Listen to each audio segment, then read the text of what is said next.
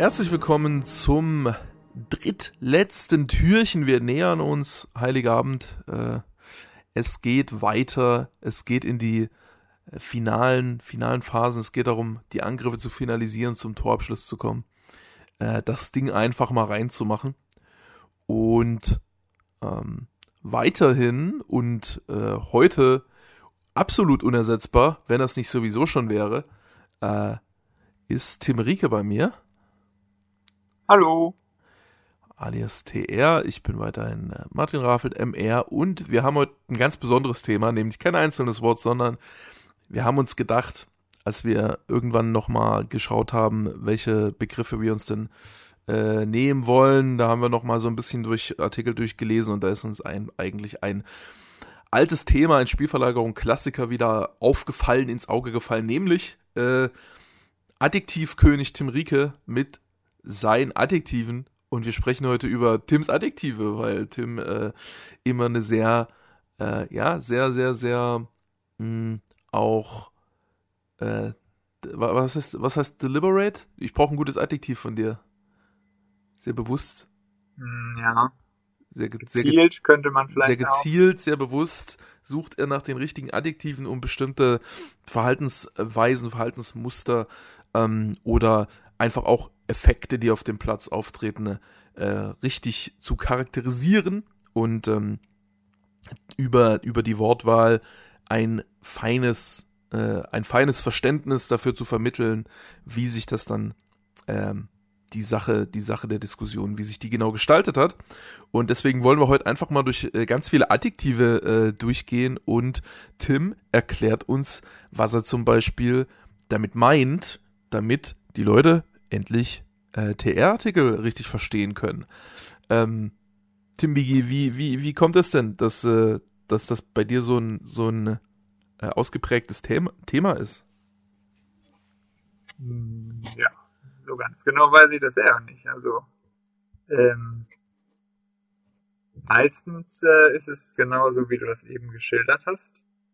Der Versuch, möglichst präzise äh, Wörter zu finden, die das, was man sagen will oder ausdrücken will, ähm, relativ treffgenau in einem bestimmten Wort oder vielleicht auch mal in zweien ähm, zusammenbringen und die am besten auch ja, es ermöglichen, dass man das gegen, gegen ähnliche Beschreibungen gut abgrenzen kann oder überhaupt abgrenzen kann, so.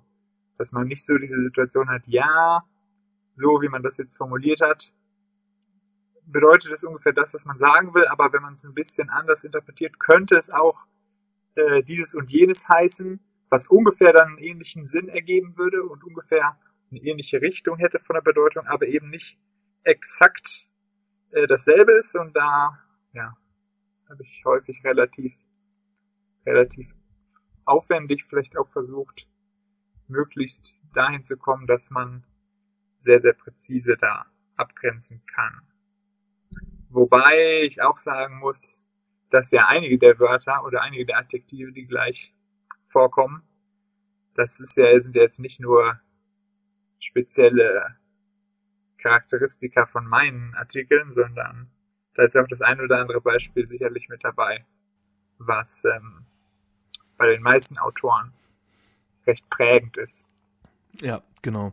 Also wir, wir haben eine relativ lange Liste von ja auch Spielverlagerungen, typischen Adjektiven und dann noch so ein paar spezifische Adjektive, die man dann vielleicht auch tatsächlich nur bei Tim findet. Ähm, ich glaube, was, was äh, Tim in seinen Artikeln viel macht, ist, äh, dass er auf jeden Fall eben versucht, Sachen äh, auch so zu, zu kontextualisieren, ähm, wir hatten das, wir hatten das vorher schon das Thema Kontextualisieren in Artikeln, ähm, über das Beschreiben hinaus. Also, dass man nicht nur sagt, er hat das und das gemacht, sondern auch, er hat das und das gemacht und äh, im Kontext der sonstigen Spielweise oder im Kontext von dem, was man stattdessen hätte machen können oder so, ist das zum Beispiel sehr ähm, mutig oder risikoreich oder äh, ja, zu den Wörtern kommen wir gleich. Ähm, also die ergeben sich häufig dann auch so ein bisschen aus so einer etwas weiterführenden ähm, Kontextualisierung der Beobachtung. Ja, und damit würde ich sagen, wir fangen, wir, wir, gehen direkt, wir gehen direkt in die Adjektive rein und du versuchst uns aufzuklären. Hm. Wir haben als erstes, das haben wir schon gestreift, ähm, druckvoll, was ja jetzt nicht unbedingt mit dem Druck äh, übereinstimmt, den wir schon besprochen haben im, im Kalender. Das ist ja dann eigentlich nochmal, äh, also wenn man druckvoll ins Pressing geht, heißt es ja nicht, dass man viel Druck ausübt in dem Sinne. Ne? Was, was, äh, wo benutzen wir denn druckvoll und was heißt es? Hm. Druckvoll ins Pressing gehen, ist das ein Beispiel, wo das. Nee, nee, nee, das ist kein. Nee, nee, ich meine, äh, wir hatten ja, also Druck ausüben, ähm, Druck auf den ja, Ball machen, ja. das wäre da, also in, im, im Sinne von diesem Druck, den wir schon besprochen haben im Kalender, wäre es logisch, dass man druckvoll für, für einen Begriff als fürs Pressing benutzt, aber Ach das macht so, man nicht. Man nutzt ja, ja okay. man nutzt ja zum Beispiel druckvolles Passspiel. Was seltsam ist, ja. weil das passt mit diesem Druckbegriff, den wir schon besprochen haben, passt das gar nicht zusammen. Ja, ja, ja. Okay, okay, okay. Ich dachte, du hättest jetzt druckvolles Pressing auch noch gefunden. Nee. Das hat mich gerade schon irritiert. Ähm, Eben nicht okay. gerade, ja. Ja, ja, ja. Ähm, ja, druckvolles Passspiel ist dann schon eher, ist dann schon eher ein Punkt. Wenn man so konkret in der Verbindung hat, dann hört man schon raus, es hat irgendwas mit, mit Gewichtung zu tun in dem Fall, also äh, Passgewichtung. Ähm, das wäre erstmal so ein rein technischer Aspekt, Ausführungsaspekt. Ähm, es kommt aber dann häufig bei druckvoll ja noch mit rein, dass man da auch ein Stück weit ja, strategische Punkte will ich jetzt, ja, ist vielleicht ein bisschen, bisschen übertrieben gesagt, aber sozusagen die, ähm, die Qualität, nee, Qualität ist auch nicht gut gesagt, hm, sozusagen die, boah. Effekt auf den Effekt aufs Spiel? Ja, ja, den Effekt aufs Spiel ist ganz gut, ja die Wirkung, ja, so, das geht in die richtige Richtung, wo man quasi die, die Wirkung ähm, eines Passes sozusagen in dem Fall dann mit beschreiben kann, sozusagen. Es war halt ein Pass, der, ähm, es geht schon in die Richtung ähm, auch eines anderen Adjektivs, was wir später wahrscheinlich noch besprechen werden, attackierend, hat ein bisschen was damit zu tun. Ähm, aber es ist erstmal was, was sehr, sehr viel Veränderung erzeugt, ein druckvoller Pass so, oder druckvolles Passspiel. Wenn du attackierend schon ansprichst, äh, wir haben ja noch so eine kleine Wortwolke dann auch rausgearbeitet mit attackierend und aber auch einleitend und ankurbelnd. Ähm, hat inhaltlich eine gewisse Verwandtschaft. Ähm, wie sind denn da, wie ordnest du die Begriffe zueinander ein? Hm, ja, ich würde, ich würde, boah, attackierend ist relativ allgemein so. Also da geht es ja wirklich darum, wenn man sagt, attackierendes, äh, attackierendes Passspiel, attackierende Aktion so, dann ist das relativ eng verknüpft mit, mit risikoreich, mit tororientiert auch, so. Man versucht quasi mit attackierenden Aktionen relativ schnell nach vorne zu kommen. Meistens äußert sich das dann in in recht vertikalen Angriffsaktionen, ähm, Aktionen, die Druck aufbauen. Ähm, da ist dann auch eine gewisse Ähnlichkeit zu, zu druckvoll, ähm, weil druckvoll auch, mh, hm, das würde man schon meistens so verwenden oder so wie wir es verwenden, bedeutet es dann schon meistens, dass man bei, bei druckvoll auf jeden Fall einen einen ja, stark fordernden Faktor sozusagen drin hat, sowohl gegen den, gegenüber den Mitspielern als auch gegenüber den Gegenspielern. Ähm, intensiv, also es, druckvolle, druckvolle Aktionen sind auch immer so mit, mit Intensität verknüpft, mit, ähm, mit Veränderung so und vor allem, was glaube ich druckvoll auch. Bitte? Dynamik. Dynamik, ja. Ähm, was das auch relativ ähm, stark auszeichnet, ist so eine hohe Frequenz quasi so. Mhm. Du hast, wir haben jetzt zum Beispiel ein Beispiel, äh, wo du sagst beim EM-Finale, nachdem England über die Vorstöße der Außenverteidiger äh, sehr druckvoll begonnen hatte. Ja, genau. Das ist dann, das ist dann ja schon eine recht allgemeine Verwendung, ne, wo man das wirklich so in Richtung Spielanteile ähm, nutzt, so den Gegner so ein bisschen zurückdrängt.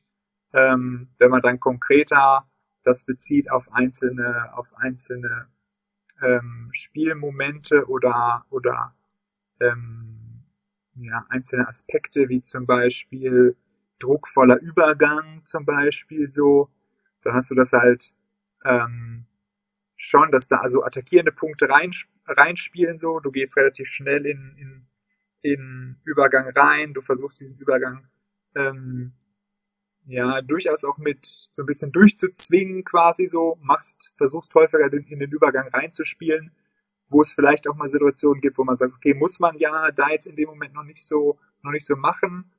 Ähm, und ja, ich glaube, Frequenz ist da auf jeden Fall, ist da auf jeden Fall ein sehr, sehr wichtiger Punkt so.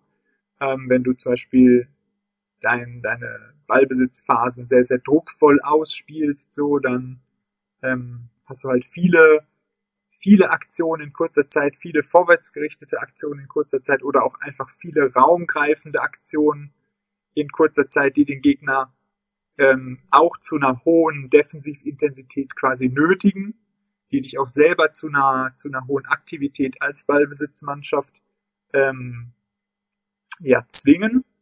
Ähm, und da geht dann eben dieser, dieser Aspekt druckvoll, der erstmal wirklich auch sich wirklich nur auf so eine technische Ausführung, druckvoller Pass, was dann verbunden ist mit, mit Gewichtung, aber eben auch mit Schärfe von Pässen, so druckvoll Hereingaben zum Beispiel, ähm, sagt man ja manchmal auch. Ähm, das kann man dann auch auf so einem höheren mannschaftlichen äh, Level verwenden. Und wenn wir jetzt nochmal zurückkommen auf diese anderen Begriffe, attackierend und so weiter, da, ja, attackierend hatte ich gerade schon gesagt. Attackierend ist eigentlich, könnte man so ein bisschen sagen, einfach ein, ein Sammelbegriff für alles, was irgendwie Richtung Tor geht, lose, ne? Also alles, was irgendwie genau. versucht, ja, Progression ja. zu äh, erschaffen. Ja. Genau, das ist so das Größere, was das überwölbt. Dann haben wir noch einleitend und ankurbeln. Was sind die, was sind deren Bedeutungen? Hm, ja, einleitend, ankurbeln sind auch relativ eng miteinander verbunden. Beides etwas spezieller. Ähm, als Unterschied würde ich da erstmal sagen, ankurbelnd geht auch etwas mehr so in diese Richtung, dass man relativ viel Aktivität hat, dass man viele Aktionen hat, also Frequenz in der Hinsicht bisschen näher an druckvoll dran so. Wenn Spieler sehr ein, also so ankurbelnde Aktionen sind eigentlich so Spieler, die versuchen, ankurbelnde Aktionen sind Spieler, genau.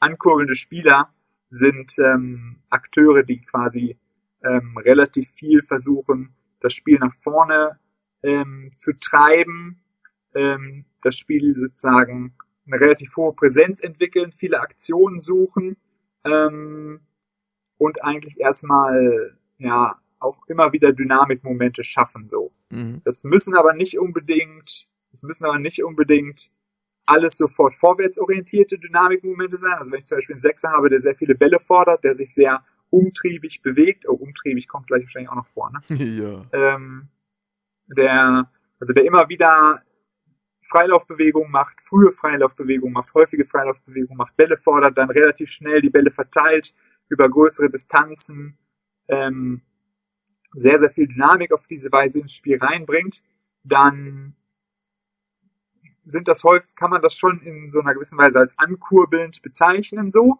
ähm, aber nicht alles sind dann einleitende Aktionen in dem Sinne, wie man einleitend verwendet, nämlich einleitend wirklich sehr, sehr stark in dem Sinne, ähm, es ist so die, die Erstaktion, die dann quasi, ähm, die dann quasi einen Weg nach vorne sucht.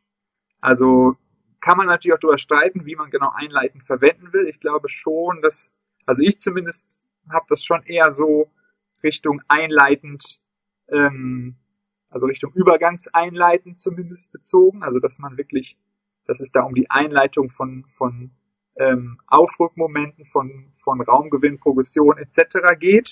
Aber einleitend suggeriert ja, äh, dass es nicht unbedingt das schon macht. Also wenn ich ähm, Raumgewinn einleite, dann muss ja die Aktion selber noch nicht der Raumgewinn sein.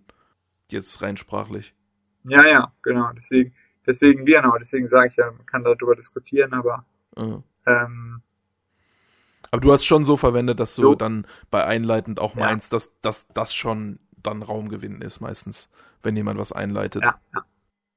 Also nicht so im Sinne von vorbereiten, sondern ja okay. ähm, von starten quasi. Du hast ein, ich habe einen geilen Satz gefunden von dir. Vor allem Hazard und Kovacic hatten nicht nur im Umschalten mehr Raum, sie konnten auch aus dem Ballbesitz attackieren der einleitende Bewegungen suchen. Was ist denn dann eine einleitende Bewegung? Einleitende Bewegung. Ja. Boah, da müsste man jetzt natürlich den größeren Kontext in dem Artikel sehen. Ne? Ja. Weil es bezieht sich ja auch auf irgendwie, offenbar war es ja davor nicht so, dass sie so, dass sie, oder davor konnten sie ja weniger attackierend irgendwie das machen. Hört sich ja so an, ne? Ja. Also jetzt rein aus der Textstelle, boah. Einleitende Bewegung wahrscheinlich dann so in dem Sinne, ähm, ist quasi eine Situation, wo du relativ viel Ballzirkulation hast und kommst aber nicht so richtig in, in Momente fürs Vorwärtsspiel rein, so. Und das hängt dann relativ stark dran, dass, ähm, weil wahrscheinlich, ich vermute mal, dass die, die, die Grundstruktur da in dem Fall relativ klar war, aber wahrscheinlich eher wenig Bewegung drin war. So, das heißt, dass die Momente, wo du, wo du äh, Progression nach vorne erzielen kannst oder willst, dann relativ stark davon abhängen, dass bestimmte Einzelspieler mit einzelnen Positionsveränderungen, wahrscheinlich dann verknüpft irgendwie mit Auftaktbewegung etc., dass die irgendwas machen, so einen Impuls geben und das führt dann dazu, dass sozusagen die Aufbauspieler, die relativ viel am Ball waren, dann, dann die Entscheidung treffen, okay, jetzt können wir mal versuchen, Vorwärtspass zu spielen, das wahrscheinlich dann auch häufig gemacht haben, ähm, gegebenenfalls dann vielleicht auch nicht immer in Situationen, wo das, wo das so sinnvoll war, weil dann ähm, der Gegner es natürlich sich ganz gut darauf einstellen konnte, so wenn dann sozusagen nur von einer Position eine, eine Freilaufbewegung kommt, so dann konnte der Gegner es vermuten gegebenenfalls ganz gut zuschieben so und die Anschlussmöglichkeiten schon wieder ähm, verhindern. Ähm, ja, das heißt einleitende Bewegung vermutlich in dem Kontext so, ähm, das waren halt die die ja die Impulsbewegungen dafür, dass einleitende ähm, Aktionen irgendwie versucht wurden, von denen das dann relativ stark abhing. Im Wesentlichsten Passoptionen herstellen für einleitende Pässe dann, ne? Ja. Der, der Kontext ist, dass du beschreibst, dass, der, dass das gegnerische Pressing von Arsenal, dass das äh, ein bisschen offensiver wurde und der Arsenal deutlich mehr rausgerückt ist und äh, dadurch dann quasi mehr Raum angeboten hat und dadurch waren quasi die, äh, ja, interpretiere ich so, die äh, Momente, wo Hazard und Kovacic äh, die Bälle gefordert haben, ähm, waren halt Situationen, wo dann schon mehr Druck überspielt wurde dadurch und sie deshalb attackierender waren, Ah, okay. weil dann die Folgeaktion von den beiden schon ähm, direkter nach vorne ging und man ähm, die dann nicht Ja, nochmal ja. unbedingt in die Verlagerung gehen mussten zum Beispiel. Ja, weil du es dann schneller fortsetzen konntest, ja. Ähm, Ja, okay. Dann, ja, das soll zu den vier Begriffen, äh, glaube ich, genug sein. Äh, dann haben wir Ja. als Gegenstück so ein Stück weit ähm, den, glaube ich, für dich von dir sehr, sehr viel benutzten Begriff geduldig oder auch ungeduldig. Weiß ich, dass du das auch relativ häufig nutzt, Mhm. was dann ein psychologischer Begriff ist und äh, das zum Beispiel einer der Begriffe, die Ja. man in der Aktionssprache, die wir gestern besprochen haben, die, die man da eigentlich ver, äh, vermeiden sollte. Ja. Ich glaube, ungeduldiger ist sicherlich noch, noch prägender oder Mhm. noch häufiger in Artikeln als geduldig so, weil, ja, das habe ich sehr, sehr häufig benutzt, um quasi ähm, diese Situation zu beschreiben, dass der Moment, um aus einer Situation von Ballkontrolle heraus dann den weiteren, den weiteren Angriffsverlauf zu starten und zu spielen, dass, dass diese Momente relativ ähm, frühzeitig gewählt wurden. Ich habe hier ein, ein Zitat, das passt da sehr gut rein. Äh, da geht's um die Nationalmannschaft letztes Jahr. Dort neigte die Mannschaft dazu, zu ungeduldig den Weg nach vorne und vermehrt frühzeitige, unnötige vertikale Aktion zu suchen, statt auf die Ballsicherung und Zirkulation zu gehen. Ja. Da kann man natürlich dann auch den Begriff äh, überfrüht oder zu früh oder man benutzen oder man formuliert es irgendwie, das haben sie zu frühzeitig gemacht. Und wenn man sagt ungeduldig, dann geht man noch mal mehr so auf diese auf diese psychologische Komponente ein. So früh, zu frühzeitig ist einfach so rein neutral feststellend, bewertend quasi und ungeduldig ist dann so geht ja macht noch ein bisschen deutlicher, dass das halt von Entscheidungen abhängt so und dass Entscheidungen natürlich dann sehr es ist halt eine psychologische Sache erstmal so. Ich treffe halt die Entscheidung und es gibt, sind dann im Grunde genommen ähm, mentale Prozesse, die dazu führen, welche Entscheidung man wann wie trifft und welche nicht. Und ja, dementsprechend kommt das da in der in der Begrifflichkeit dann nochmal ein bisschen mehr rüber. Und ähm, ja, um jetzt, da du ja eben die Aktionssprache auch noch angesprochen hast, ähm, kann man hier, glaube ich, dann auch nochmal verwenden, wenn ich quasi genau diese Situation habe, wie da in dem, in dem Beispiel mit der, mit der Nationalmannschaft aus dem Artikel, den du zitiert hast, ähm, wenn ich da die Situation habe, zu ungeduldig und ich wäre quasi, oder ich würde versuchen, äh, als Trainer der Mannschaft dagegen einzuwirken, dann ähm, würde es halt in relativ wenig bringen, wenn ich dann quasi als, als Coaching oder als Forderung sage, äh, wir müssen das geduldiger machen oder wir müssen geduldiger spielen.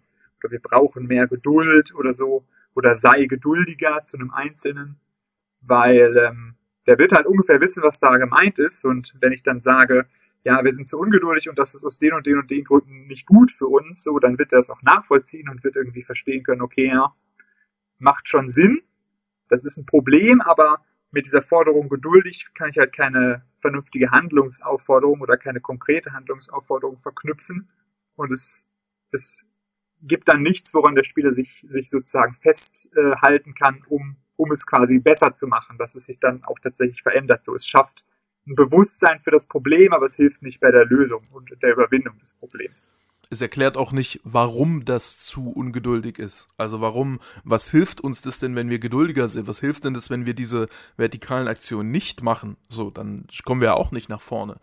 Deswegen müsste man da quasi in das Erklärende reingehen und sagen, okay, wenn wir die per se reinspielen, guckt, wir haben überhaupt keinen Raum. Wenn wir jetzt nochmal verlagern würden, jetzt normal verlagern und dann guckt mal, wie viel Raum wir jetzt haben, zum Beispiel.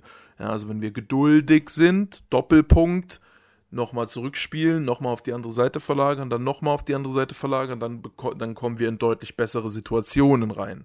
Und da müssen wir erstmal ein paar Aktionen voranschicken, damit wir in diese Situation reinkommen. Das wäre dann die Übersetzung in Aktionssprache sozusagen. Ja. Ja, da haben wir das auch. Jetzt kommen wir zu einem äh, sehr schwierigen und unspezifischen, was aber sehr viel auch von äh, Kommentatoren verwendet wird, Rhythmus im, im Sinne, beziehungsweise hier hatten wir auch rhythmisch, teilweise haben wir sogar, glaube ich, auch, dass man sagt, irgendwelche Sachen waren unrhythmisch oder sowas, das ist wahrscheinlich eher seltener, aber so den Rhythmus zu beschreiben auf irgendeine Weise, wie war der Rhythmus, das kommt dann, das kommt in der Fußballberichterstattung generell sehr, sehr häufig vor und ähm, bei uns auch teilweise. Was meint man denn dann damit? Wie übersetzt man das denn in Aktionssprache? Tja, wie übersetzt man es überhaupt erstmal, ist natürlich ein guter Punkt. ähm, am ehesten wird wahrscheinlich Sinn machen, so. Na gut, es ist, es ist ja schon Deutsch. Ja. ähm, quasi mehrere Dynamikveränderungen zusammengepackt und davon sozusagen die, ja, das Gesamtbild, na, Gesamtbild. Charakteristik. Ja, Charakteristik, okay, das, das ist gut. Ähm, so. Ich habe aber den Eindruck, dass das zum Beispiel eins von den äh, Adjektiven ist es jetzt in dem Fall nicht, aber eine der Begrifflichkeiten, die wir jetzt hier auf dieser Liste haben, ist, die ihm so mit am stärksten nachgelassen hat. Ja. Zumindest bei meinen eigenen Artikeln würde ich das ja, sagen. Ja, voll. Das, das hast du in den äh, seit seit nach 2017 hast du es nur noch zweimal verwendet. Äh, einmal Ui. 2000 äh, bei Roberts, ach nee, da einmal war sogar Eddie. Also du hast in den letzten, du hast äh, bei beim Bastian Schweinsteiger Porträt im äh, 2017er Adventskalender hast du es verwendet und danach nur noch einmal bei Komans Debüt bei Barca, da schreibst du, dass äh, das Ballbesitzspiel für den ersten Auftritt recht sauber und rhythmisch ausgeführt wurde. Das war in den letzten fünf Jahren die einzige Verwendung. Mhm. Ja. ja, es ist halt ein bisschen unspezifisch so, ne? Ja. Also, welcher Rhythmus ist gemeint so und ähm, was ist überhaupt, also wenn man jetzt sagt, äh, irgendetwas hatte einen guten Rhythmus so, wo ist der Bezugspunkt so? Vor allem auch das als wertenden Begriff zu verwenden, ist ein bisschen strange, weil ähm, äh, es, es gibt ja ganz unterschiedliche Rhythmen. Also es gibt ja langsame Rhythmen, schnelle Rhythmen, äh, sehr wechselhafte Rhythmen, sehr monotone Rhythmen. Das heißt einfach nur zu sagen rhythmisch, das könnte in dem Moment alles bedeuten, weil es weil Rhythmus ja ein total ja. weit gefächerter Begriff ist. Ich glaube, du nutzt es so ein bisschen als ähm, die, die Spieler haben also so eine Mischung aus, das ist sehr konstant, beziehungsweise das ist sehr unkonstant. Hier sagst du zum Beispiel, die letzte äh, die letzte Kohärenz in der Anbindung an das Kollektiv war etwas nachlässig und unrhythmisch. Das heißt, ähm, passt nicht in den Rhythmus der restlichen Mannschaft rein. Also das ist äh, un, ja, unpassend. Synchron sozusagen. Mhm, genau. Und äh, wobei Synchron ja suggeriert, dass man was gleichzeitig macht. Darum geht es ja dann bei bestimmten Aktionen nicht unbedingt, sondern dass sie halt in ihrem Timing aufeinander abgestimmt sind. Und aufeinander ja. abgestimmte Timings ist ja ein Rhythmus in einer gewissen Weise. Von daher macht, macht das in dem Fall ja. sogar relativ viel Sinn, äh, das so zu verwenden.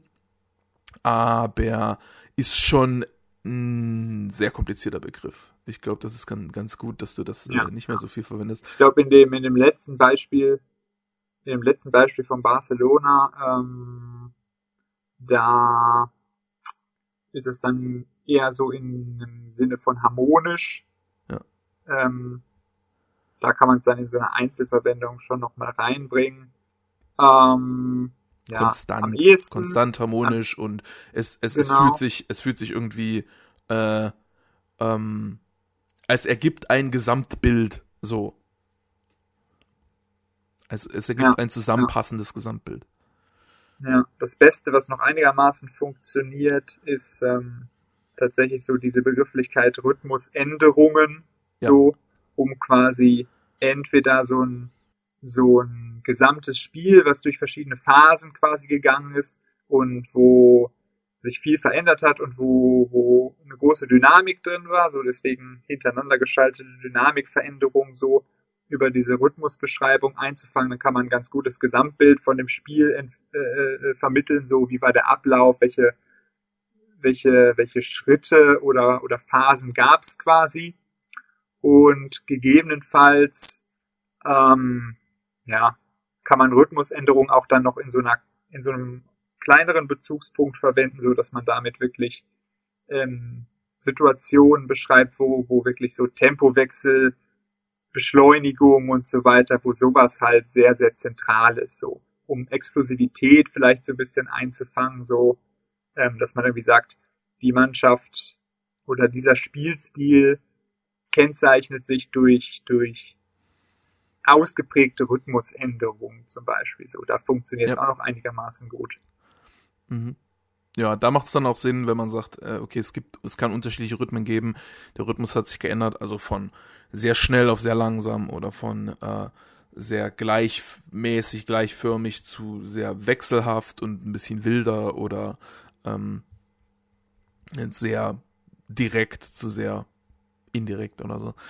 Ähm, dann hätten wir als nächstes die Begriffe konstruktiv und damit vielleicht in Zusammenhang auch zu bringen, gezielt beziehungsweise ungezielt, was häufig, dass du sagst, dass, äh, sie hatten, äh, sie, er zeichnet sich durch sehr gezielte Aktionen aus oder sie hatten da trotzdem noch, sie haben versucht, das sehr konstruktiv zu lösen. Ähm, ja, das wäre quasi, was wäre denn eine unkonstruktive oder eine destruktive Lösung dann? Hm. Ja, ich fange mal mit gezielt und ungezielt an. Ja. Ähm, weil. Geht auch ein bisschen wieder ins Einleitende. Ja, ja, ja. Ähm, gezielt hängt sehr, sehr eng zusammen mit vorausschauend so.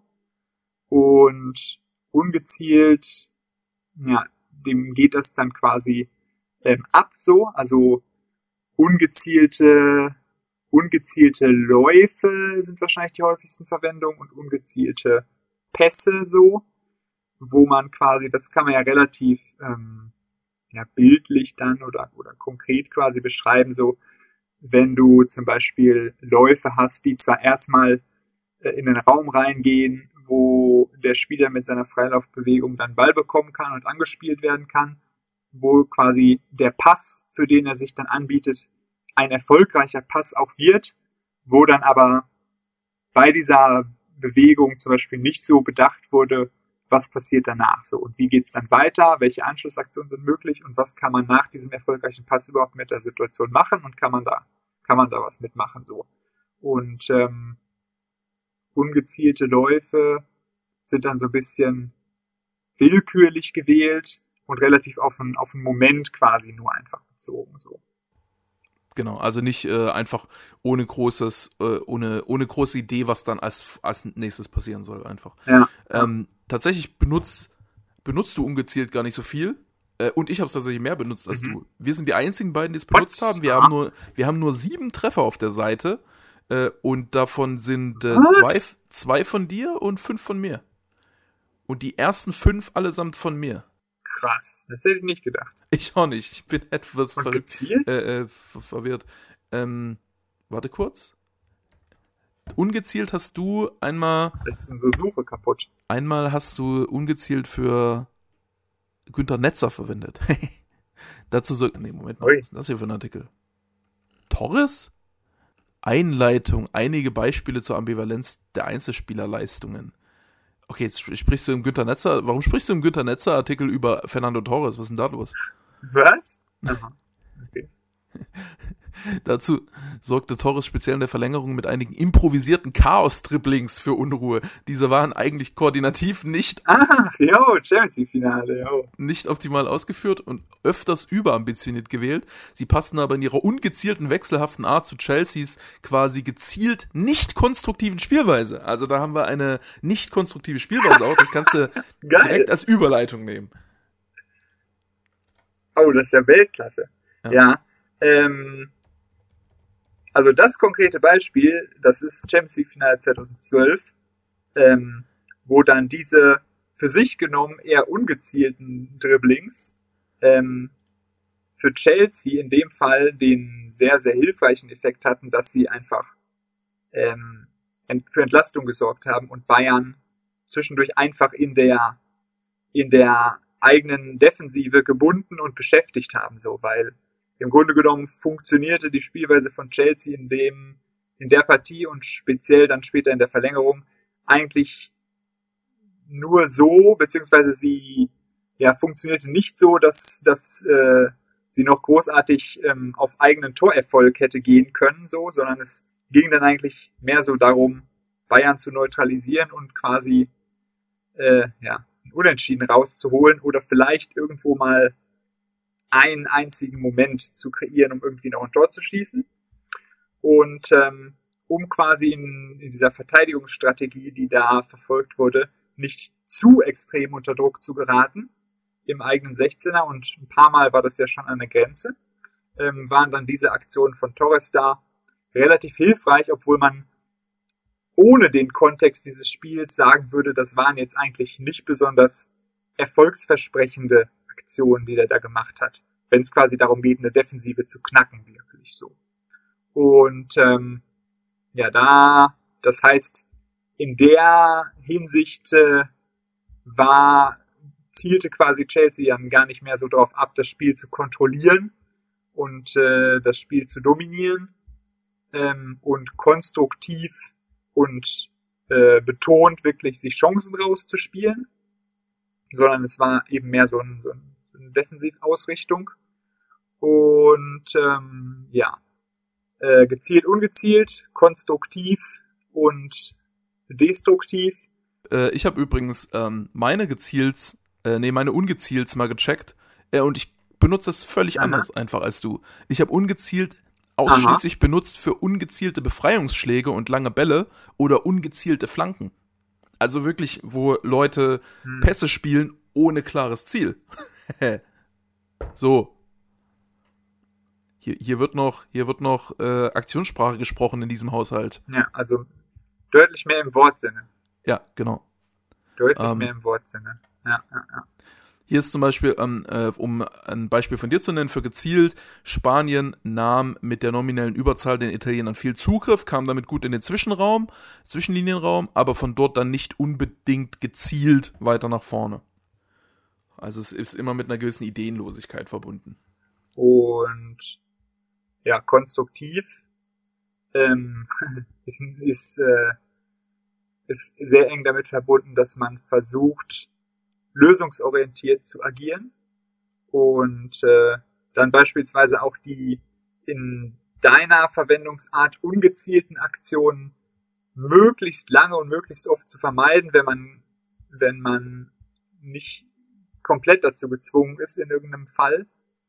Ähm, so, ich denke mal, das findet man wahrscheinlich, wenn man das auf, auf ähm, einer nicht strategischen Ebene hat, konstruktiv oder auf einer etwas spezifischeren Ebene, dann wird man es wahrscheinlich vor allem finden ähm, für, für Mannschaften oder Spieler, die halt sehr, sehr lange und sehr, sehr oft nach der möglichst, nach der, nach einer möglichst guten Lösung äh, gesucht haben und dadurch vielleicht manchmal auch dann mit ihren Versuchen gescheitert sind und quasi das Ganze in Anführungsstrichen nach hinten losgegangen ist und dann irgendwie gefährliche Situationen, Ballverluste, was auch immer rausgekommen ist, ähm, durch eben diesen sehr, sehr ähm, ambitionierten, in dem Fall, oder sehr, sehr, ähm, ja, äh,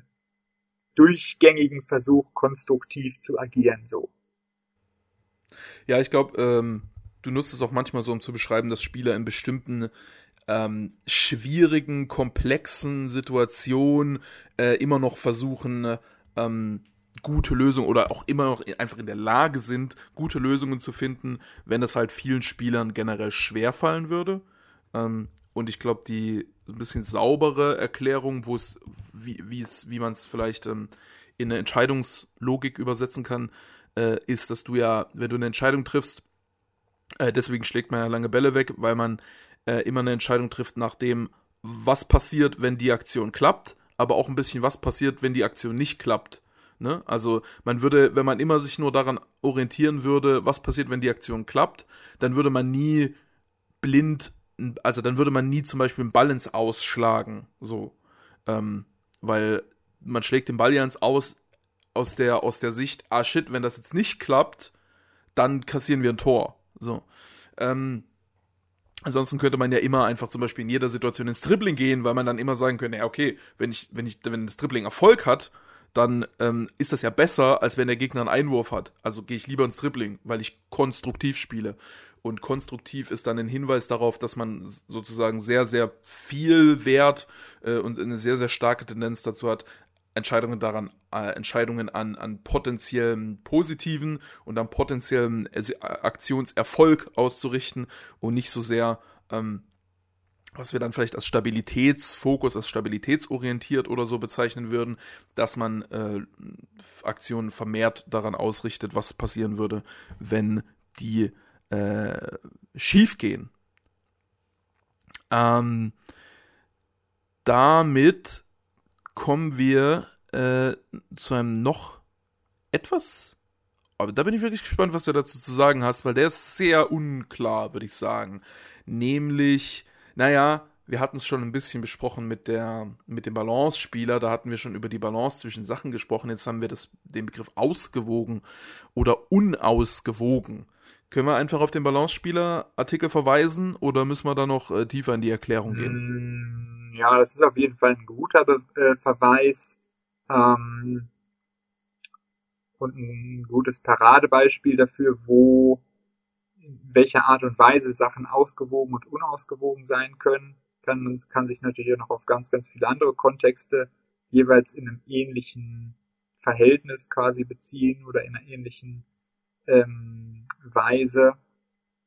Hm, ja, im Grunde genommen ist es auch, dass Sachen, äh, dass Sachen zusammenpassen, dass eine gewisse Harmonie da ist oder eben nicht da ist, ähm, dass Risikoverteilung in einem entweder ausgewogenen oder eben in einem Missverhältnis steht. Ähm, solche Dinge spielen da quasi mit rein, ja. Da können wir dann morgen, wenn wir über Strategie sprechen, werde ich da auf jeden Fall nochmal zu sprechen kommen. Äh, die Frage, muss man immer, muss man immer ausgewogen sein? Muss man immer, äh, wie, wie, wie, nennt man das? Wie, wie sagt man immer, wenn eine Mannschaft irgendwie zu offensiv ist, den fehlt, den fehlt die Balance? Sagt man das? Ja. Die müssen Was die. sagt man denn noch? Ich glaube, man sagt tatsächlich Balance. Die müssen da die Balance finden. Die, ja, doch, doch, man sagt, die müssen die Balance aus Defensive und Offensive finden. Sagt man schon. Ja. Die Entscheidungsfindung, wenn er einen schnellen Übergang nach vorne suchen sollte, blieb trotz vieler guter, ausgewogener Momente, aber insgesamt wechselhaft. Wow. Das liest sich wie einfach ein absoluter Selbstwiderspruch. Lies nochmal. Die Entscheidungsfindung, wann er einen schnellen Übergang nach vorne suchen sollte, haben wir wieder den Übergang, blieb trotz vieler guter, ausgewogener Momente, aber insgesamt wechselhaft. Also er hat sich da, er hat sich da verbessert im Vergleich. Da geht es um, um äh, Diego, geht's da. Und es geht um äh, spezifisch den alten Ah. Diego. Äh, im Ver und ich glaube, dass äh, die Idee ist, äh, im, im Vergleich zum jungen Diego, der generell da immer wechselhaft war, hat der alte Diego äh, dann viele Momente gehabt, wo er besser war, wo er ausgewogener war, aber hat es hat das halt nicht konstant gehabt. Aber was meint das denn in dem Kontext zum Beispiel, dass er ausgewogene Momente hatte, darin den äh, schnellen Übergang nach vorne zu suchen? Ausgewogen zwischen was? Was? Ähm, was heißt denn das, dass er viele ausgewogene Momente hatte, dabei den schnellen Übergang nach vorne zu suchen? Ausgewogen zwischen was in dem Fall? Naja, zwischen genau den, den Punkten in der, in der Risikoabwägung so. Ähm, was äh, kann passieren, wenn man sich für eine riskante Aktion entscheidet und für eben den schnellen Übergang? Und ähm, was sind die potenziellen Vorteile und was sind die potenziellen Nachteile in der, in der jeweiligen Situation und wie passt das, wenn man sich in der und der Szene dafür entscheidet oder nicht? Ist das, ist das ähm, eine Entscheidung, die, die für die Mannschaft gerade irgendwie zuträglich ist oder nicht so? Und wenn man die Faktoren so ein bisschen damit reinnimmt, dann ähm, ja, kann halt die Entscheidung, ob man da einen schnellen Übergang sucht oder nicht, eben ausgewogen oder unausgewogen sein. Und äh, ja, diese ausgewogene ähm, Entscheidung wurde dann halt häufiger getroffen. Ja. In dem Sinne meint, ist ausgewogen auch schon eine Wertung, ne? Es ist nicht Ja, nur eine ja. Beschreibung, sondern es ist schon so, dass du sagst quasi, die Risiko, das, das Risikolevel, was der, was er wählt, ist, en, entspricht, nach meiner Einschätzung, ist das ein gut gewähltes Risikolevel. Und unausgewogen wäre dann ein schlecht gewähltes, entweder nicht riskant genug oder zu riskant. Ja, geht dann in, so ein bisschen in Richtung von harmonisch auch, ne, was ja auch so eine Mhm. Bewertung drin hat. Ja. Ähm, der nächste Begriff ist äh, ein bisschen einfacher, aber den nutzen wir, glaube ich, ein bisschen unorthodox teilweise. Äh, unorthodox kommt dann direkt Mhm. danach. ähm, äh, sauber, nämlich, ne? Mhm. von, von sauberem Passspiel, von einer technisch sauberen Mannschaft spricht die ganze Welt. Äh, aber was mein, was ist die spezifische Spielverlagerungsverwendung? Ähm, ja, wird das sonst auch so, so, so viel verwendet? Ja, ja, also das ist eine technisch saubere Mannschaft oder ist eine technisch gute Mannschaft, sagt man vielleicht. Aber sauberes Pa- wir brauchen sauberes Passspiel, wir brauchen sauberen Abschluss. Äh, das sagt man schon, ja. Mhm. Ja gut, bei uns ist ja dann mehr, äh, ist ja dann mehr Richtung Abläufe und und ähm, Abstände, ähm, zum Beispiel saubere, saubere Abstände, saubere Übergänge. Hm, Erstmal Ja. muss man, glaube ich, sagen, es ist immer einfach ein, äh, ein Ersatz für das Wort präzise. Ne? Genau, ja. Ja. Genauigkeit, Präzision sind da halt so die Hauptpunkte. Und das äh, ja, führt dann eigentlich auch relativ schnell dahin, ähm, dass das zum einen so eine, so eine Qualitätsdimension ähm, äh, hat. So, also was sauber ist, das ist erstmal qualitativ hochwertiger. So. Und ähm, zweitens führt das auch wiederum direkt dahin, dass man da sehr stark auf so einer Ausführungsebene ist. So, es geht da sehr viel, wenn man jetzt um das ähm, das Modell, was wir bei A bei Aktionssprache hatten, da geht es eben sehr viel dann um das Level ähm, Ausführung, Execution. So, wenn ich irgendwas sauber ähm, mache, dann ist das immer eigentlich erstmal die Ausführung. Saubere Entscheidungsfindung sagt man eigentlich nicht so. Da würde man vielleicht passende Entscheidungsfindung sagen, so. Oh, wenn man, gute auch in dem Fall. Oder ne? gute Entscheidungsfindung, wenn man, wenn man quasi erstmal diskutieren will, war das jetzt eine gute Entscheidung oder war das, war das nicht so eine gute Entscheidung. Und sauber ist wirklich so ein sehr, sehr starkes Ausführungslevel, sowohl einfach im individuellen technischen Bereich als auch bei der, bei der Ausführung quasi, quasi von Abläufen so. Also wenn man jetzt auch da auf einem, auf einem größeren Level zum Beispiel ist und ähm, man sagt irgendwie, der, der Pressing-Übergang war unsauber zum Beispiel, dann meint man halt nicht, dass das Problem war in dem Fall, dass es da keinen Sinn gemacht hätte, in, ins Pressing reinzugehen. Das heißt, dass eigentlich die, die Entscheidung, die die ballnahen Spieler da getroffen haben und versucht haben, indem sie versucht haben, quasi zu attackieren und den Ball zu erobern, dass das der Punkt war, den man mit unsauber bespricht, sondern unsauber bezieht sich dann wirklich, wie haben die das versucht, so. Und ähm, wie war genau das Verhalten beim bei der Umsetzung diesen diesen Pressingübergang durchzuführen und auszuführen. So waren die haben die vielleicht ein schlechtes Timing gehabt oder oder haben die sich nicht gut bewegt haben falsche Räume äh, angelaufen und, äh, und offen gelassen, haben den Gegner ähm, aus, einer, aus einer falschen Richtung angelaufen oder haben irgendwie nicht unterstützt oder so, sondern ähm, das sind dann halt so die, die Punkte, die da im Zentrum stehen. So wirklich die, wie wurde es, wie wurde es umgesetzt. Es gibt einen äh, Artikel von äh, René von 2016, League 1, wo er sagt, mit Pelé im Tor übrigens, äh, wo mit dem, mit dem Titel Unentschieden im französischen Unsauberkeitsduell und ist einfach fünfmal unsauber in diesem Artikel. Mannorientierungen und Unsauberkeiten, äh, gelegentlich fehlende Balance. Sie waren hier zwar wegen der Mannorientierungen und gelegentlich fehlenden Balancebewegungen unsauber, doch grundsätzlich stabil. Ähm, Flexibilität als Genie, Unsauberkeit als Wahnsinn. Diese Bewegungen waren allerdings unsauber, teilweise zu wenig abgesichert und diesen. Äh, ich glaube, das Interessanteste ist, dass wir das halt äh, nicht nur für ähm, Ballaktionen nutzen, wo es, glaube ich, äh, ein Stück weit Standard ist, äh, sondern wir benutzen es für taktische Abläufe und damit für die Umsetzung im positionellen Sinne. Äh, man kann ja, ähm, man kann ja sagen, äh, jemand hat eine falsche Position, in dem Sinne, dass er, er müsste er müsste innen sein, aber steht stattdessen außen. Oder er müsste, ähm, ah, zum Beispiel, er müsste auf Höhe der restlichen Viererkette sein, aber steht einfach hinter der Kette. Aber es gibt ja auch äh, einfach kleine Unsauberkeiten im Sinne von, er steht vielleicht einen Meter vor der Kette. So, dann steht er nicht genau dort, wo er stehen muss, aber schon grundsätzlich in der richtigen Position. Es ist kein Fehler, aber es ist eine Unsauberkeit, also es ist nicht optimal. Äh, im, im, Sinne, also in dem Sinne könnte man es in dem äh, Kontext auch als, als suboptimal übersetzen, zum Beispiel. Und Sauberkeit als, als optimal, optimal, Optimalität, Optimum äh, von, von Positionierung. Ähm, damit ist es natürlich, was es, in, was es in dem Kontext ein bisschen zu einem kritischen Wort macht, ist, dass es extrem normativ ist.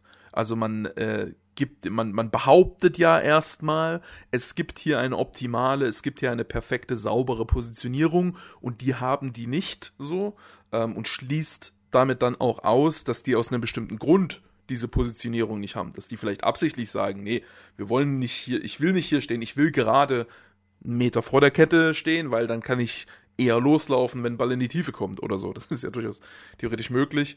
Ähm, und damit ist es ein bisschen ein potenziell kritisches Wort, aber ähm, ja, beschreibt dann, beschreibt dann häufig einen Eindruck, dass man sagt, äh, ja, ich finde, die hätten da viele, viele Abläufe hätten da ein bisschen genauer sein können in der, in der Positionsfindung. Ne? Mhm. Und damit kommen wir zu äh, ein Wort, was ich sehr gerne mag. Ähm, Oh, ich weiß gar nicht, ist das gängig im in der breiten Berichterstattung? Kleinräumig und weiträumig? Ich glaub, wei Hm. weiträumig mehr als kleinräumig, würde Ja, ich fast sagen. Ja, ja. Ich glaube, trotzdem Pässe. wurde sogar, wurde sogar weiträumig einmal kritisiert. Und Tobi hat da sich ziemlich drüber aufgeregt damals, weil er meint so, ja, das wird auch in Nicht-Fußball-Kontexten sogar Stimmt, verwendet. ich erinnere mich. Ja. Ähm, ja. Also grundsätzlich ist damit natürlich erstmal gemeint, in welcher Räumlichkeit irgendwas stattfindet. So. Also ist ja klar. Ne? Also so, die Räumlichkeit erklärt die Räumlichkeit. Okay, Genau. okay, okay, ich verstehe. So. Also weiträumig ist, äh, sind natürlich größere Distanzen gemeint so und kleinräumig sind kleinere Distanzen gemeint. Die Frage ist, wovon? Genau wovon. Und ähm, das hat ja grundsätzlich ähm, einen sehr, sehr starken Bezug zu den konkreten Aktionen, die ausgeführt werden. So, Also welche Reichweite hat eine Aktion und welche Reichweite hat ähm, gegebenenfalls ein Spieler in seine Einbindung. Ähm, das heißt, Ja. in, in, in mehreren, in seinen Aktionen zusammengenommen. So. Wie, wie Also- stark variiert seine, seine Positionierung Genau. oder auch sein, sein Aktionsspektrum zum Beispiel? Genau. Und das kann halt sehr, sehr weiträumig angelegt werden. Dann pendelt das halt über größere Distanzen so und erreicht größere Distanzen.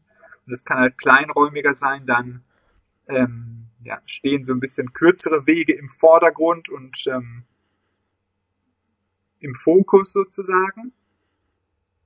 Der klass klassischerweise ist der, der Box-to-Box-Spieler ist der klassische weiträumige Spieler, ne? Genau. weil er immer Ja. wieder vor, zurück und dann auch häufig in der Struktur dann auch in Situationen drin ist, wo viel Raum um ihn herum ist.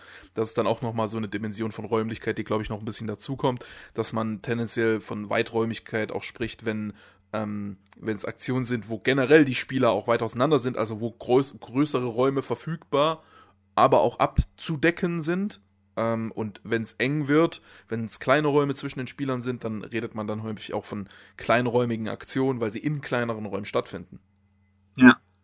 Was bei diesen kleinräumigen äh, Aktionen häufig noch so mit reinspielt, da sagt man ja nicht nur Aktionen, sondern man spricht ja gerne auch, oder wir sprechen ja gerne auch von kleinräumigen Situationen. Ja. Und da ähm, kommt dann häufig noch so, ein, so eine Ebene mit rein, dass man das betont, so kleinräumig in dem Sinne nicht nur Spieler, die die sozusagen in diesen kleinräumigen Situationen gut sind und sich da gut verhalten so, dann geht's relativ stark in Richtung von zum Beispiel Spieler ist in Engstellen äh, äh, äh, sehr fähig so, äh, sondern bei kleinräumig habe ich so den Eindruck, oder ich mache das tendenziell häufig so, dass ich das gerne verwende, um damit auch nochmal auszudrücken, ähm, dass diese kleinräumigen Kontexte quasi auch ähm, von der Orientierung her im Zentrum stehen und, und so eine,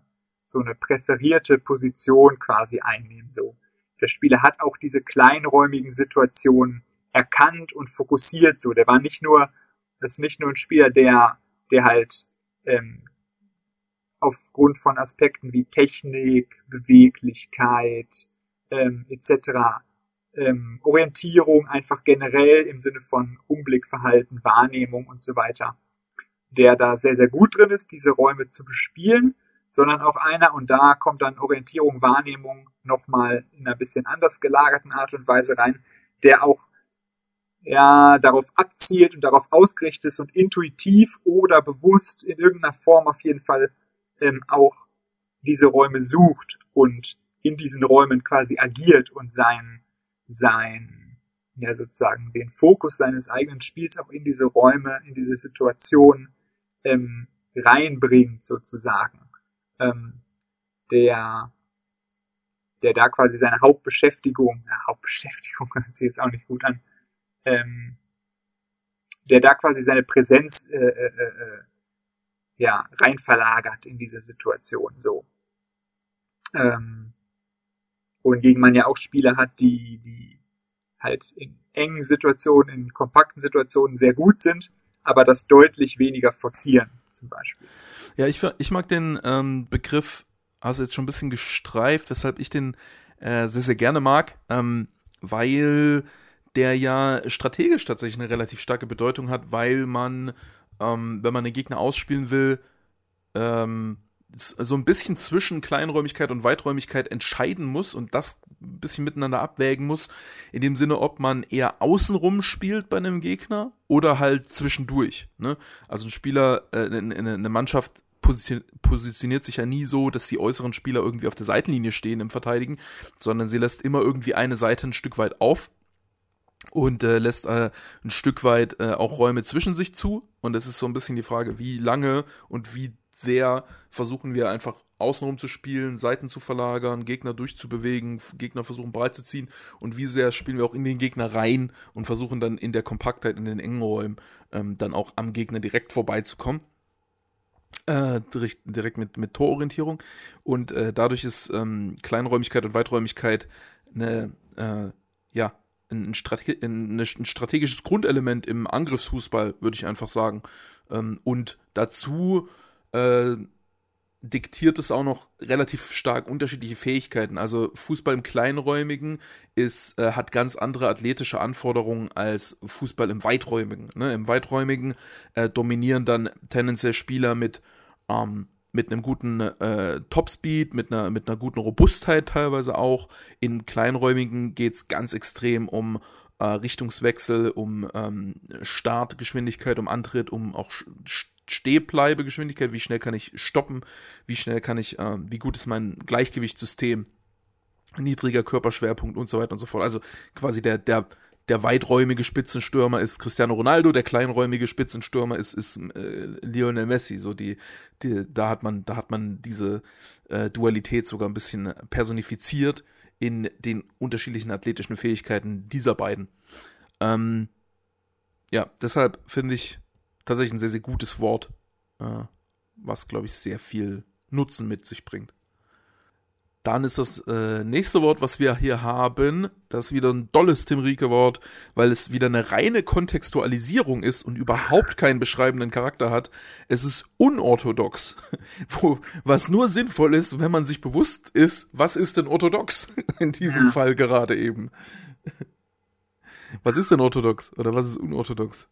Ja, es ist ähm, in gewisser Weise ein, ähm, ein, eine Begrifflichkeit, die einen Grundeindruck vermitteln soll und äh, die erstmal abgrenzt und quasi quasi deutlich macht, das, was da unorthodox ist, ist halt quasi nicht gewöhnlich so.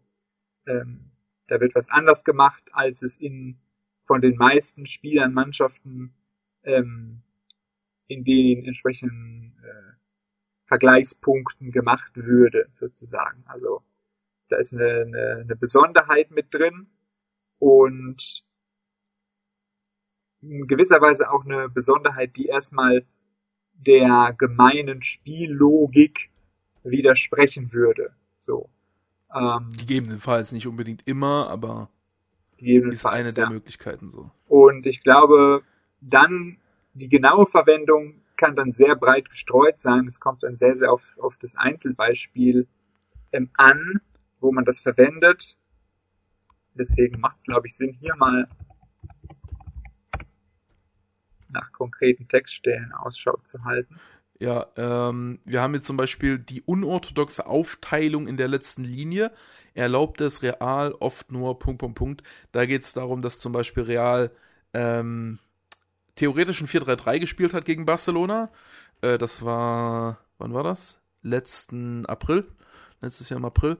Aber Valverde als Flügelstürmer immer mit Alba mitgegangen ist und dann in der letzten Linie stand und sich dann quasi ein 5-3-2 ergab, wo aber in der vorderen Linie einfach äh, nicht zwei Stürmer waren, sondern ein Mittelfeld, ein Mittelstürmer und ein Linksaußen. Und der Rechtsaußen war einfach nicht da. Und das hast du dann als unorthodoxe, ähm, unorthodoxe Aufteilung in der letzten Linie äh, beschrieben. Und damit auch, äh, wobei ich glaube, hier, hier meinst du sogar, hier meinst du gar nicht, das wäre die erste Linie, ich glaube, hier meinst du jetzt sogar das konkret, weil Werde dann eben so tief stand und dafür dann Vasquez, der der nominelle Rechtsverteidiger war, dann teilweise mit ins Mittelfeldzentrum auf Petri rausgerückt ist. Ich glaube, du meinst ah, okay. spezifischer mhm. das noch. Kann auch sein, ja. Aber wäre ja beides ähm, unorthodox, auf jeden Fall. Ganz ja. gute, ganz gute ein ganz gutes Beispiel. Dann hast du einmal Castros unorthodoxe Rolle. Da hat Castro als Zehner gespielt und ist häufig, hat häufig wohl sehr mh, ungewöhnliche Pressing-Bewegungen auch gemacht und war im Spielaufbau dann auch ein bisschen merkwürdig auf äh, eingebunden. So wie man das von, von einem Castro als Zehner dann vielleicht auch erwarten würde. Äh, hier ist der einmal unorthodoxe Rollen der Flügelstürmer fordern Brasilien. Das war 2018. Ähm, WM, oder? Hm, welches Spiel? Lozano und Wähl. 3. 3. Juli 2018, Brasilien, Mexiko. Das war WM, was? Viertelfinale ja, oder so? Ja. WM, ja. Achtelfinale. Achtelfinale. Ja. Ich guck mal, was du damit meinst. Mexiko attackiert über die Flügelstürmer. Ähm, hatten aus dem Zentrum heraus einige Kontermöglichkeiten. Es handelte, es handelte sich dabei nicht nur um klassische Balleroberungsszenen. Da, darin liegt wahrscheinlich die Unorthodoxie, Unorthodoxie, Unorthodoxheit, indem die mexikanische Weiträumigkeit, tada, Weiträumigkeit, auch die Brasilianer zu etwas mehr und teilweise riskanterer Weiträumigkeit drängte, gab es im zweiten Drittel kleinere offene Hin- und Herphasen mit mehrfachem Umschalten. So vervielfältigten sich Szenen mit losen Bällen, nach denen die Mexikaner ebenfalls die Angriffsübergänge suchen konnten. Das geschah sehr fokussiert über die beiden Außenstürmer. Vela und Lozano wurden immer wieder mit attackierenden, da haben wir es wieder, Diagonalbällen in breiten Positionen gesucht und sollten in Dribblings äh, kommen. Also ging darum. Dafür hielt Mexiko sie auch bei gegnerischem Ballbesitz sehr häufig und konsequent in hohen Zonen. Anfangs presste Chicharito sogar enorm lange Wege mit zurück, um ihre Defensivaufgaben zu übernehmen. Ja, also extremes Zocken bei den äh, Flügelstürmern und extremes Fokussieren der, von deren 1 gegen 1 äh, Fähigkeiten dann. Ja. Ist hier das Unorthodoxe.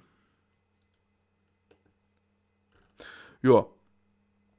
Ja, das, das erklärt das ja schon, ne? Äh, ja, genau. Das ist dann halt im Kontext des Artikels dann vielleicht nicht immer so leicht einzuordnen für einen Leser. Ähm, aber, glaube ich, ein gutes, gutes Signalwort, dass man sagt, hier ist was Interessantes passiert. Hier ist was passiert, das, ist, das passiert normalerweise nicht. Ähm, das müssen wir uns mal angucken. Das, ist, das hat irgendwie einen, einen Eigenwert, weil das was ist, was äh, äh, ungewöhnlich ist, was gegebenenfalls auch irgendwie in, in irgendeiner Weise neu ist. Äh, und damit ist es auch einfach auf einer Metaebene ein sehr, sehr nützliches Wort. Nächstes Wort, was wir haben, ist überambitioniert. Das, sind, das ist eigentlich das gleiche wie ungeduldig, kann man das sagen? Das fast, ja. ja, ja. Es hängt sehr, sehr. Ein positiver, geprägteres. So. Ja, genau. Ich glaube, da wir ja vor ungeduldig auch schon über attackierend, ankurbelt und so weiter gesprochen haben, dass ähm, wenn man zum Beispiel bei, bei attackierenden, ankurbelnden oder ähnlichen Aktionen kann es ja leicht passieren oder leichter passieren als bei anderen Aktionen, dass man dann überambitioniert wird. So. Ähm, Gibt's, glaube ich, also dann da, auch in der. Da sind wir ja auch schon drauf eingegangen, so ein bisschen. Ne? Ja, in der normalen Fußballsprache vielleicht dann als überdreht bezeichnet oder so. Genau. Ja. Er will zu viel, ist ja fast eine 1 zu 1 Übersetzung von überambitioniert. Ja, genau. Passiv, aktiv. Absolute Grundbegriffe, die da, das sind äh, zum Beispiel welche, wo man eigentlich fast einen eigenen Podcast dazu äh, mhm. machen könnte. Ähm, ja, freies Feld, was willst du dazu erzählen? Ja, gute Frage. Ich bin am überlegen, ob es jetzt ja, tendenziell, glaube ich, gar nicht so Lieblingswörter von mir. Kann sein, ja. Ich bin mir auch nicht sicher. Ich bin mir sehr unsicher, wie oft ich das benutze. Also könnte ich jetzt gar nicht einschätzen. Vom Gefühl würde ich wieder auch sagen, es ist eher weniger geworden, aber da kann ich mich auch leicht täuschen. Ähm, ja.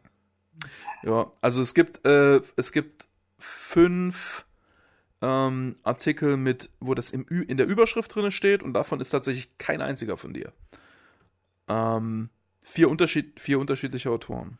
Von okay. mir auch keiner. So eine typische, so eine typische Verwendung, wo passiv ganz gut ist, ist so, wenn man das einfach nur erstmal beschreiben will, dass eine Mannschaft ähm, nicht gezielt oder nicht forciert auf Balleroberungen gegangen ist, so passives ja. Pressing. Erstmal nur Räume zustellen, erstmal nur verteidigen. Raumkontrolle gegen, gegen Balleroberung, ne, hatten wir das Thema. Genau, Progression des Gegners verhindern, so. Ähm, da kann man es sehr, sehr gut verwenden. Ähm, deswegen hatten wir ja relativ, gerade so in den ersten Jahren hatten wir oft so noch diese Bezeichnung passives Angriffspressing auch. Ähm, aktiv, glaube ich, ja, ist etwas komplexer und hat sich vielleicht auch ein Stück weit gewandelt, so die Verwendung. Also gerade so dieses, dieses Thema bei aktiv kommt natürlich Aktivität als, als Substantiv dann noch mit rein, so. Was, ähm, ja, was man, also ich nutze das seit ein paar Jahren mehr so in Richtung ähm, Grundaktivität von Spielern quasi. So. Ja. Ähm, einfach überhaupt erstmal so eine Measure zu haben. Ähm, Spieler, die ohne Ball und gegebenenfalls auch nicht in nächster Reichweite zum Ball sind, sondern in so einer mittellangen Entfernung dazu, wie aktiv versuchen die sich am Spielgeschehen zu beteiligen? Stehen die einfach nur rum oder versuchen die sich quasi einzuschalten? In welcher Form auch immer so. Das ja, im, im Grunde ne, machen, machen die Aktionen oder machen die keine Aktionen. Ja, Dafür genau. ist das Wort ja sehr gut. Ja, ja. Und ähm, was diese Aktivität dann genau ist, das heißt, wie die Aktionen genau aussehen, das ähm, muss natürlich nicht heißen, dass die dann immer zum Ball hinstürmen müssen und alles andere wäre nicht aktiv, sondern kleine Positionsveränderungen, gegebenenfalls Absicherungsbewegungen oder sowas. Das kann ja auch alles aktiv sein, so. Ähm, was dann halt nicht auffällig ist. Ähm, und wo der Spieler gegebenenfalls jetzt auch nie, keine Aktionen macht, die total sichtbar wären, so. Aber ähm, die halt in einem kleinen Kontext doch äh, wirksam sind und für Aktivität sprechen. Und Grundlage dafür ist natürlich einfach erstmal so eine aktive Wahrnehmung und Beobachtung aus, aus gegebenenfalls auch ballfernen Positionen heraus. Ja, ja in, in, in dem Sinne hat es einerseits den positiven, den positiven Nutzen, dass man beschreiben kann, äh, macht ein Spieler Aktion, macht er äh, keine Spieler, äh, macht der Spieler Aktionen oder macht er keine. Ähm, negativ ist es vielleicht ein bisschen, dass es so, so konnotiert ist, mehr, also es ist so sehr mit einfach Laufen in Verbindung, ne? Also wenn man sagt, wir brauchen Aktivität, dann, dann ist es sehr nicht weit weg von dem, von dem, dass man sagt, wir müssen mehr laufen, wo wir gestern drüber gesprochen haben, was du als eins, eins der Beispiele hm, genommen hast äh, für schlechte Sprache, für keine Aktionssprache, weil nicht klar ist, wer laufen muss, wohin gelaufen wird. Äh, und aktiv sagt erstmal, es gibt eine Aktion, sagt aber noch gar nichts über die Aktion ähm, selber aus, tatsächlich. Ähm, daher so ein Stück weit äh, ambivalentes Wort. Äh, ambivalent haben wir auch noch. und äh, ähm, positive und negative Sachen. Aber gibt halt einfach viele Kontexte, wo das relativ sinnvoll ist. Ne? Also gerade als kurze, kurze und knappe Beschreibung des Defensivverhaltens, ob ähm, die versuchen, in die Balleroberung aktiv zu gehen oder ob sie keine Aktivität haben in Bezug auf die Balleroberung, sondern ähm, passiv bleiben und darauf warten, dass sie in Situationen reinkommen, äh, wo sie vielleicht den Ball erobern können. Ähm, das äh, ist ja schon zum Beispiel ein, ein sehr nützlicher Begriff in, de, in der Hinsicht. Ähm, und dann gibt es noch viele kleine andere Begriffe. Du hast jetzt zum Beispiel einmal das äh, Bremen äh, ungewöhnlich passiv in Gegenpressing-Situationen war, sprich in den Situationen einfach äh, kein Gegenpressing gespielt hat oder wenig Aktion in der Hinsicht hatte. Dann haben wir bindend bindende Läufe, bindende Aktionen. Was heißt denn das? Oh, bindende. Bindende Aktion, ja. Ähm, oh, ja, ich glaube, da, da finde ich ganz viel einzubinden, einfach Ah. einbinden. ah, okay, das ist natürlich schwierig. Ähm, Ja, ja, so, ein- so ein ganz kurz, auch. ganz kurz ähm, beschrieben bedeutet es einfach, ähm, dass man quasi dafür sorgt, dass Gegenspieler einen verteidigen müssen. Ähm, oder, also die eigene die Aktion, die man macht, verteidigen müssen.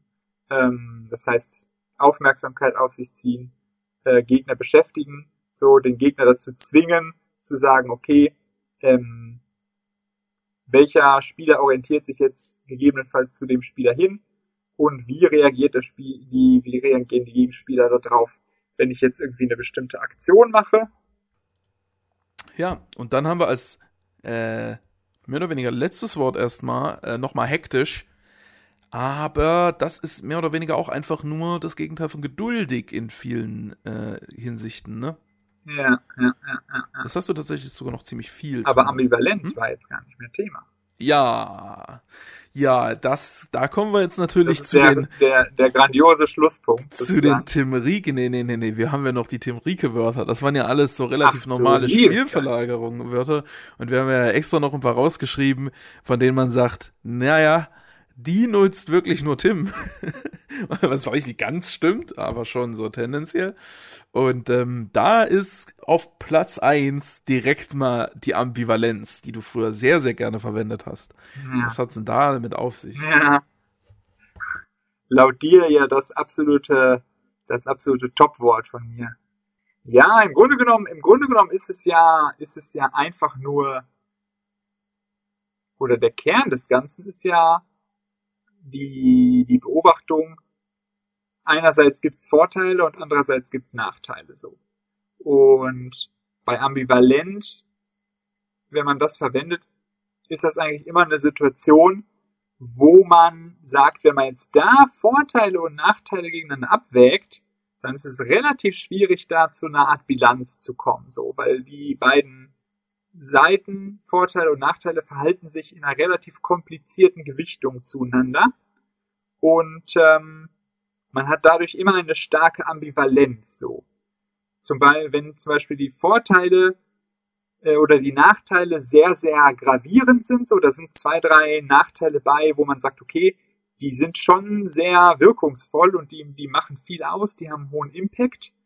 Ähm, und wenn dann trotzdem auf der anderen Seite sehr, sehr viele Vorteile zum Beispiel dem gegenüberstehen, so, dann ist halt diese, diese starke Wirkung von den paar Nachteilen, die man hat, doch relativ stark und fällt stark ins Gewicht, dass man dann sagt, okay, hm, trotz der vielen Vorteile ist das nicht so richtig äh, eindeutig und überzeugend und äh, man kann jetzt nicht klar sagen, dass die Vorteile da wirklich äh, äh, ähm, den entscheidenden oder oder in der in der in der Über oder Oberwasser quasi haben so, weil man da doch eben gewichtige Nachteile dem gegenüber hat und im Grunde genommen ist das so die Grundsituation, um zu sagen, irgendetwas ist ist ambivalent so. Ja. Und damit ist es ja ein, äh, also ich muss sagen, es ist, äh, ich würde es als sehr, sehr positives Wort betrachten, weil es ja für Differenziertheit spricht.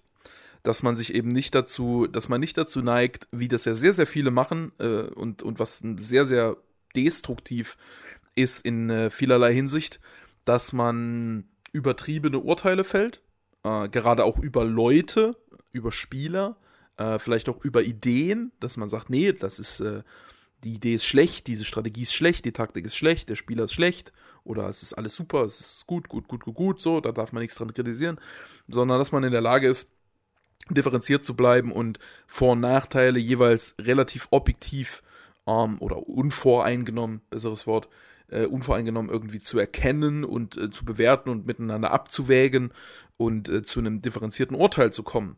Äh, und deshalb, äh, ja, deshalb finde ich auch, dass es, dass es ein dolles Tim Rieke-Wort ist, weil es zwar einerseits mehr oder weniger nichts aussagt, aber dann doch genau das aussagt, was es, ähm, was eigentlich wichtig ist, nämlich hier äh, muss man Vor- und Nachteile betrachten und man kann ja nicht einfach ein, ähm, ein, grobes, allgemeines äh, Urteil fällen.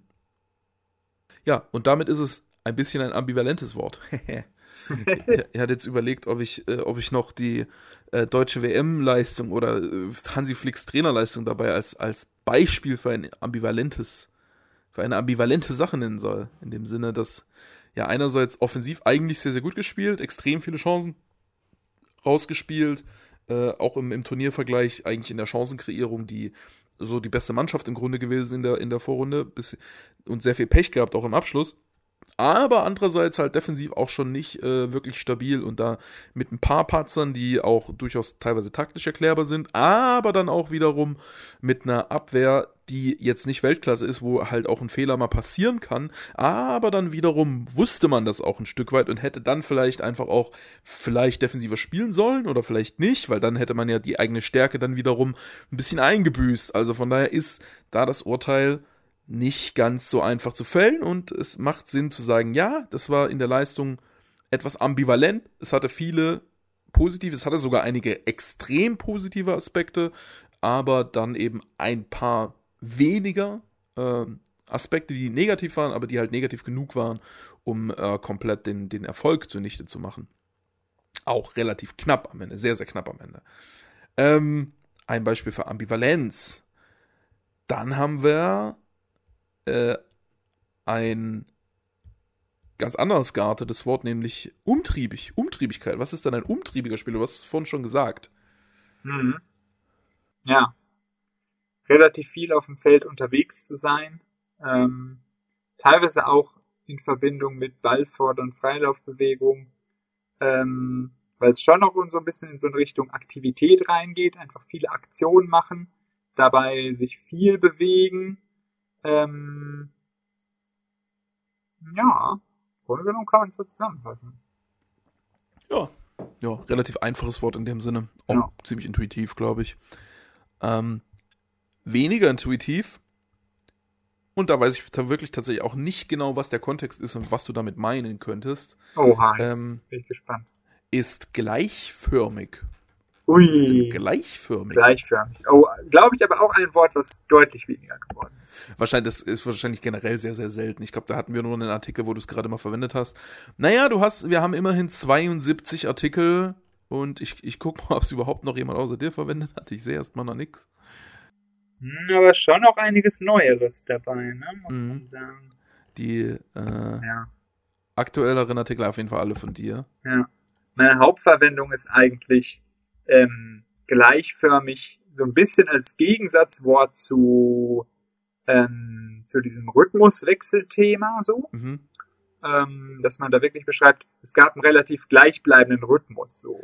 Ja, ich habe hier direkt ein Beispiel. Während die Borussen dadurch auch eine gute Grundstabilität und solide Gleichförmigkeit ins Spiel brachten. Geht auch in die Richtung von Konstanz dann so ein bisschen rein. Ähm, das heißt, man hat eigentlich über einen relativ langen Zeitraum auf einem, auf einem ähnlichen Level gespielt. Man hat, man hat viele Abläufe und viele Phasen, die auf einem relativ guten, kompletten Grundlevel sind und bleiben. Ja, ich glaube, äh, teilweise benutzt es auch äh, einfach als ähm, kleines Synonym für äh, gleich. Also ich hatte hier eine, eine ähm, im Vergleich zur Vorsaison gleichförmige Dynamik. Also könnte man auch einfach sagen, eine gleiche Dynamik oder eine, eine ähnliche Dynamik. Äh, die grundlegende Absicherung bei Herausrückbewegungen über das Zentrum in den Zwischenlinienraum funktioniert gleichförmig und zuverlässig. Also hast, hast scheinbar auch viel in Verbindung dann noch mit einem anderen Adjektiv, um es nochmal zu konkretisieren. Äh, die Kraftfrage mag also mit nicht geringer Wahrscheinlichkeit ihre Rolle bei den Verschiebungen der Verhältnisse gespielt haben, dürfte aber vor diesem Hintergrund weniger als gleichförmiger, äh, gleichförmiger einfacher Dauerfaktor, denn in spezifischer Form zu veranschlagen sein, nicht generell strukturell, stattdessen zunächst temporal und punktuell, später taktisch geformt. Okay, also so ein bisschen, ja, eine Beschreibung davon, wie sich die Verhältnisse verändert haben im Laufe des Spiels und dann gucken wir hier mal noch die Rückkehr von Strategie Jupp. Da hat es nämlich der Konstantin mal verwendet. Und der sagt, äh, die individuelle Entscheidungsfindung war immer auf absolut hohem Niveau in dieser Mannschaft, aber sie wurde zuletzt in ein derart gleichförmiges, nicht angepasstes System gezwungen, dass Pressingversuche nicht durchweg greifen konnten. Äh, was für ein, was für ein Trainer war das?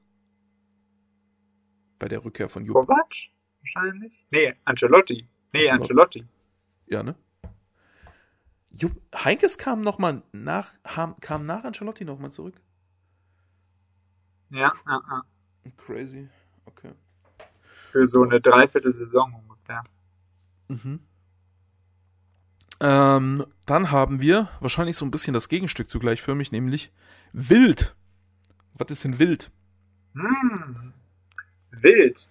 Ja, Wild ist äh, ähm, ja, sehr, sehr eng verbunden. Einmal mit unkontrolliert, mh, hm, auch mit ungezielt, je nachdem, wo die Betonung ist, auch mit unsauber. Ähm, Also es kann schon ein bisschen mehr in Richtung unsauber gehen, so, also unpräzise, aber dann häufig unpräzise, sehr eng verbunden in einem Kontext, ähm, irgendwie verknüpft mit ja, unkontrollierten, ähm, sehr, sehr spontanen, teilweise einfach intuitiven Aktionen ähm, und auch ja relativ wechselhaft so. Ähm, oft auch dann so ein bisschen vertikaler, raumgreifender. Ähm, ja, was dann natürlich bei Unkontrolliertheit immer so ein bisschen mit reinspielt. Hm, wild auch im Grunde genommen dann so ein Wort, ja, was im Einzelnen sehr, sehr unterschiedlich äh, ja, betont werden kann und pointiert sein kann und gibt da sehr, sehr viele verschiedene Bezüge. Also kann ja wild haben wir ja verwendet für, für Spieler, für Aktionen, für größere Abläufe. Für Spiele ähm, auch. Es war ein wildes Spiel. Ja, genau. Ja. Und natürlich, äh, es, wir haben vier Artikel, wo das im Titel vorkommt. Unter anderem einer von mir. Einer der legendärsten Artikel von mir, würde ich fast behaupten. Weißt du welchen? Mit Wild? Ja, das ist ein Adventskalendertürchen. Und da ist es im Titel. Ja. Aha. Ah, das Mahnmal vom Wildpark. Jawohl. bist, du drauf, bist du drauf gekommen? Oder ich, hast du nachgeguckt? Ja, ich hab's nicht nachgeguckt. Uh, stark, stark, stark. Nicht schlecht, ne? Ich habe mich damals ein bisschen geärgert, dass du, dass du, irgendwie hast du doch, glaube ich, Türchen nicht dazu gepackt, ne? Ey, jetzt hier steht Türchen jetzt. Vielleicht haben wir es im Nachhinein editiert. Ach so. Ja, okay. Ja, dann ist ja umso besser. Dann ist ja umso besser. ja, wer ja. sich gerne mal einen absoluten Verriss durchlesen will und wer das noch nicht kennt, ähm, einfach mal Mahnmal vom Wildpark. Wahrscheinlich, wenn man es findet man das, wenn man es googelt. Ich probiere es mal zu googeln. Bestimmt findet man das. Da geht es um ein 7 zu 0 zwischen dem KSC, ja, ja, findet man sofort. Äh, da geht es um ein 7 zu 0 zwischen dem KSC und dem FC Valencia aus dem Jahr 93 oder so. Und das war 93, ja. Und das war absolut äh, desaströs. Äh, wild war es durchaus auch.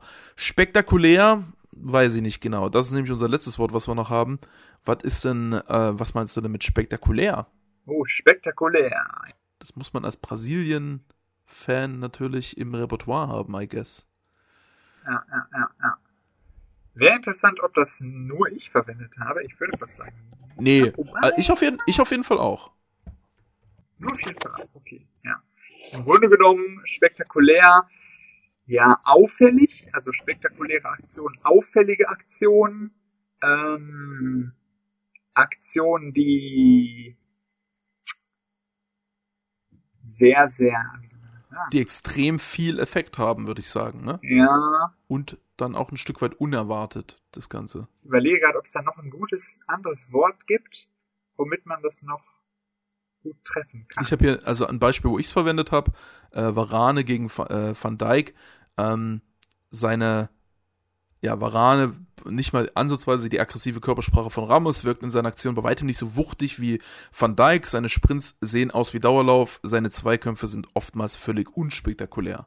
Also da geht es dann so ein bisschen um die emotionale Bewertung davon. Also das ist jetzt auch ein konkreter Verweis darauf, wie jetzt andere ihn sehen würden.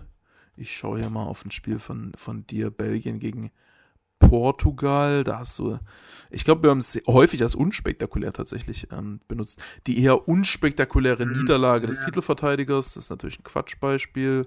Äh, mal gucken, dein Türchen zu Harry Kane, was haben wir da? Wow. Ja, das könnte vielleicht ein ganz gutes Beispiel sein. Ne? nee, unspektakulärer Turnierstart.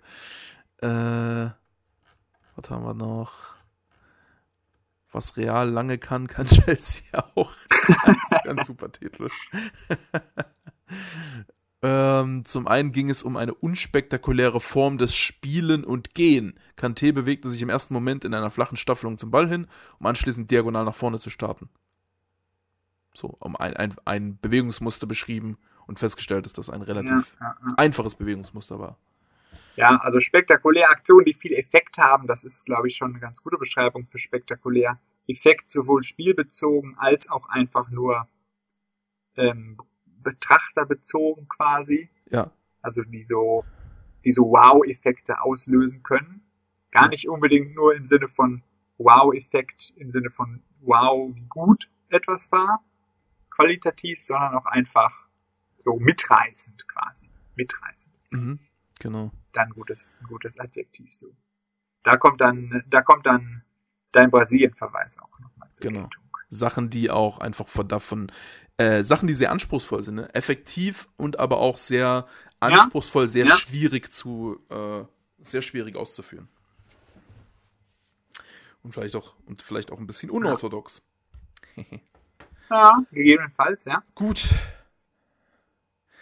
Damit sind wir durch mit einem sehr langen, Mhm. aber mit einem geduldig durchgeführten, mit einem konstruktiven, mit einem rhythmisch ausgewogenen Türchen, wo wir gut zwischen kleinräumigen Beschreibungen und einer weiträumigen ähm, Kontextualisierung gewechselt haben, nie überambitioniert worden, auch in, in den unorthodoxesten Situationen nicht hektisch geworden sind, sondern äh, einleitend und ankurbelnd geblieben sind und immer wieder ähm, äh, die gleichförmige, die gleichförmige Umtriebigkeit unserer Gedanken durch ähm, attackierende, spektakuläre, äh, wortgewandte Einwände äh, einleiten konnten und zum Ende bringen konnten. Ähm, ich hoffe, ja. Allein für den Schluss hat sich's gelohnt, diesen langen Podcast bis zum Ende zu hören, nicht? es ist wahrscheinlich, das wird da tatsächlich mit Abstand der längste. Wir hätten uns das überlegen sollen, dass man wahrscheinlich mit 15 Begriffen einen längeren macht als mit einem Begriff. ähm, ich hoffe, äh, es war, es war für die Hörer ein, ein äh, ganz besonderer Spaß und wünsche ein ähm, äh, überhaupt nicht ambivalentes, sondern ein ganz gleichförmiges und äh, konstruktives äh, Weihnachtsfest schon mal. So langsam geht es in die Richtung. Man kann es schon mal ansprechen. Äh, wollen wir nicht überambitioniert werden. Überambitioniert werden. Und sehen uns dann morgen wieder. Tschüss. Tschüss.